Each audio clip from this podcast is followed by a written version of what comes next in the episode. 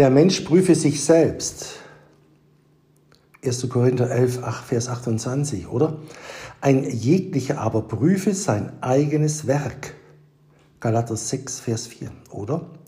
Ich weiß, mein Gott, dass du das Herz prüfst und Aufrichtigkeit ist dir angenehm. 1. Chroniker 30, Vers 17. Zum Text. Aus der Vernachlässigung der täglichen Selbstprüfung entsteht bei Frommen viel Schaden und Unheil. Man kennt sich und sein Verderben nicht, wenn man sich nicht immer mit prüfendem Auge selbst beobachtet. Das Herz fühlt dann keine Not und ohne Not keinen Drang zum Gebet, keine Ursache zur Demut, es beugt sich nicht, betet nicht, wenigstens nicht dringend und ernstlich. Viele böse Neigungen schleichen sich ein und nisten in dem Herzen. Man spricht Worte ohne Kraft, rühmt sich der Gnade, ohne sie zu gebrauchen, ohne sich von ihr züchtigen zu lassen.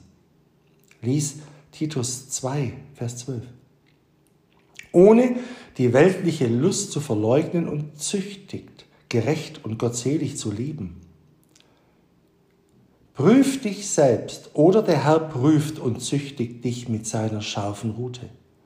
Stelle dich oft vor dem allsehenden Auge dar, wie du bist, und sprich aus dem Innersten deiner Seele.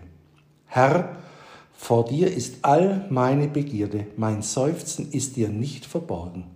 Psalm 38, Vers 10.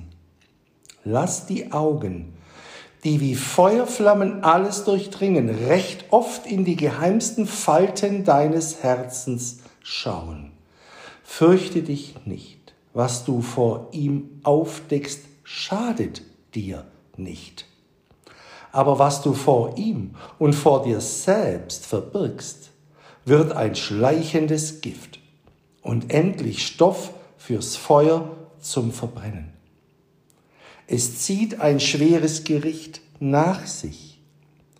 Aufrichtige Seelen, die den Herrn stets ins Herz schauen lassen, liebt der Herr, heilt sie, tröstet, reinigt, stärkt und beseligt sie.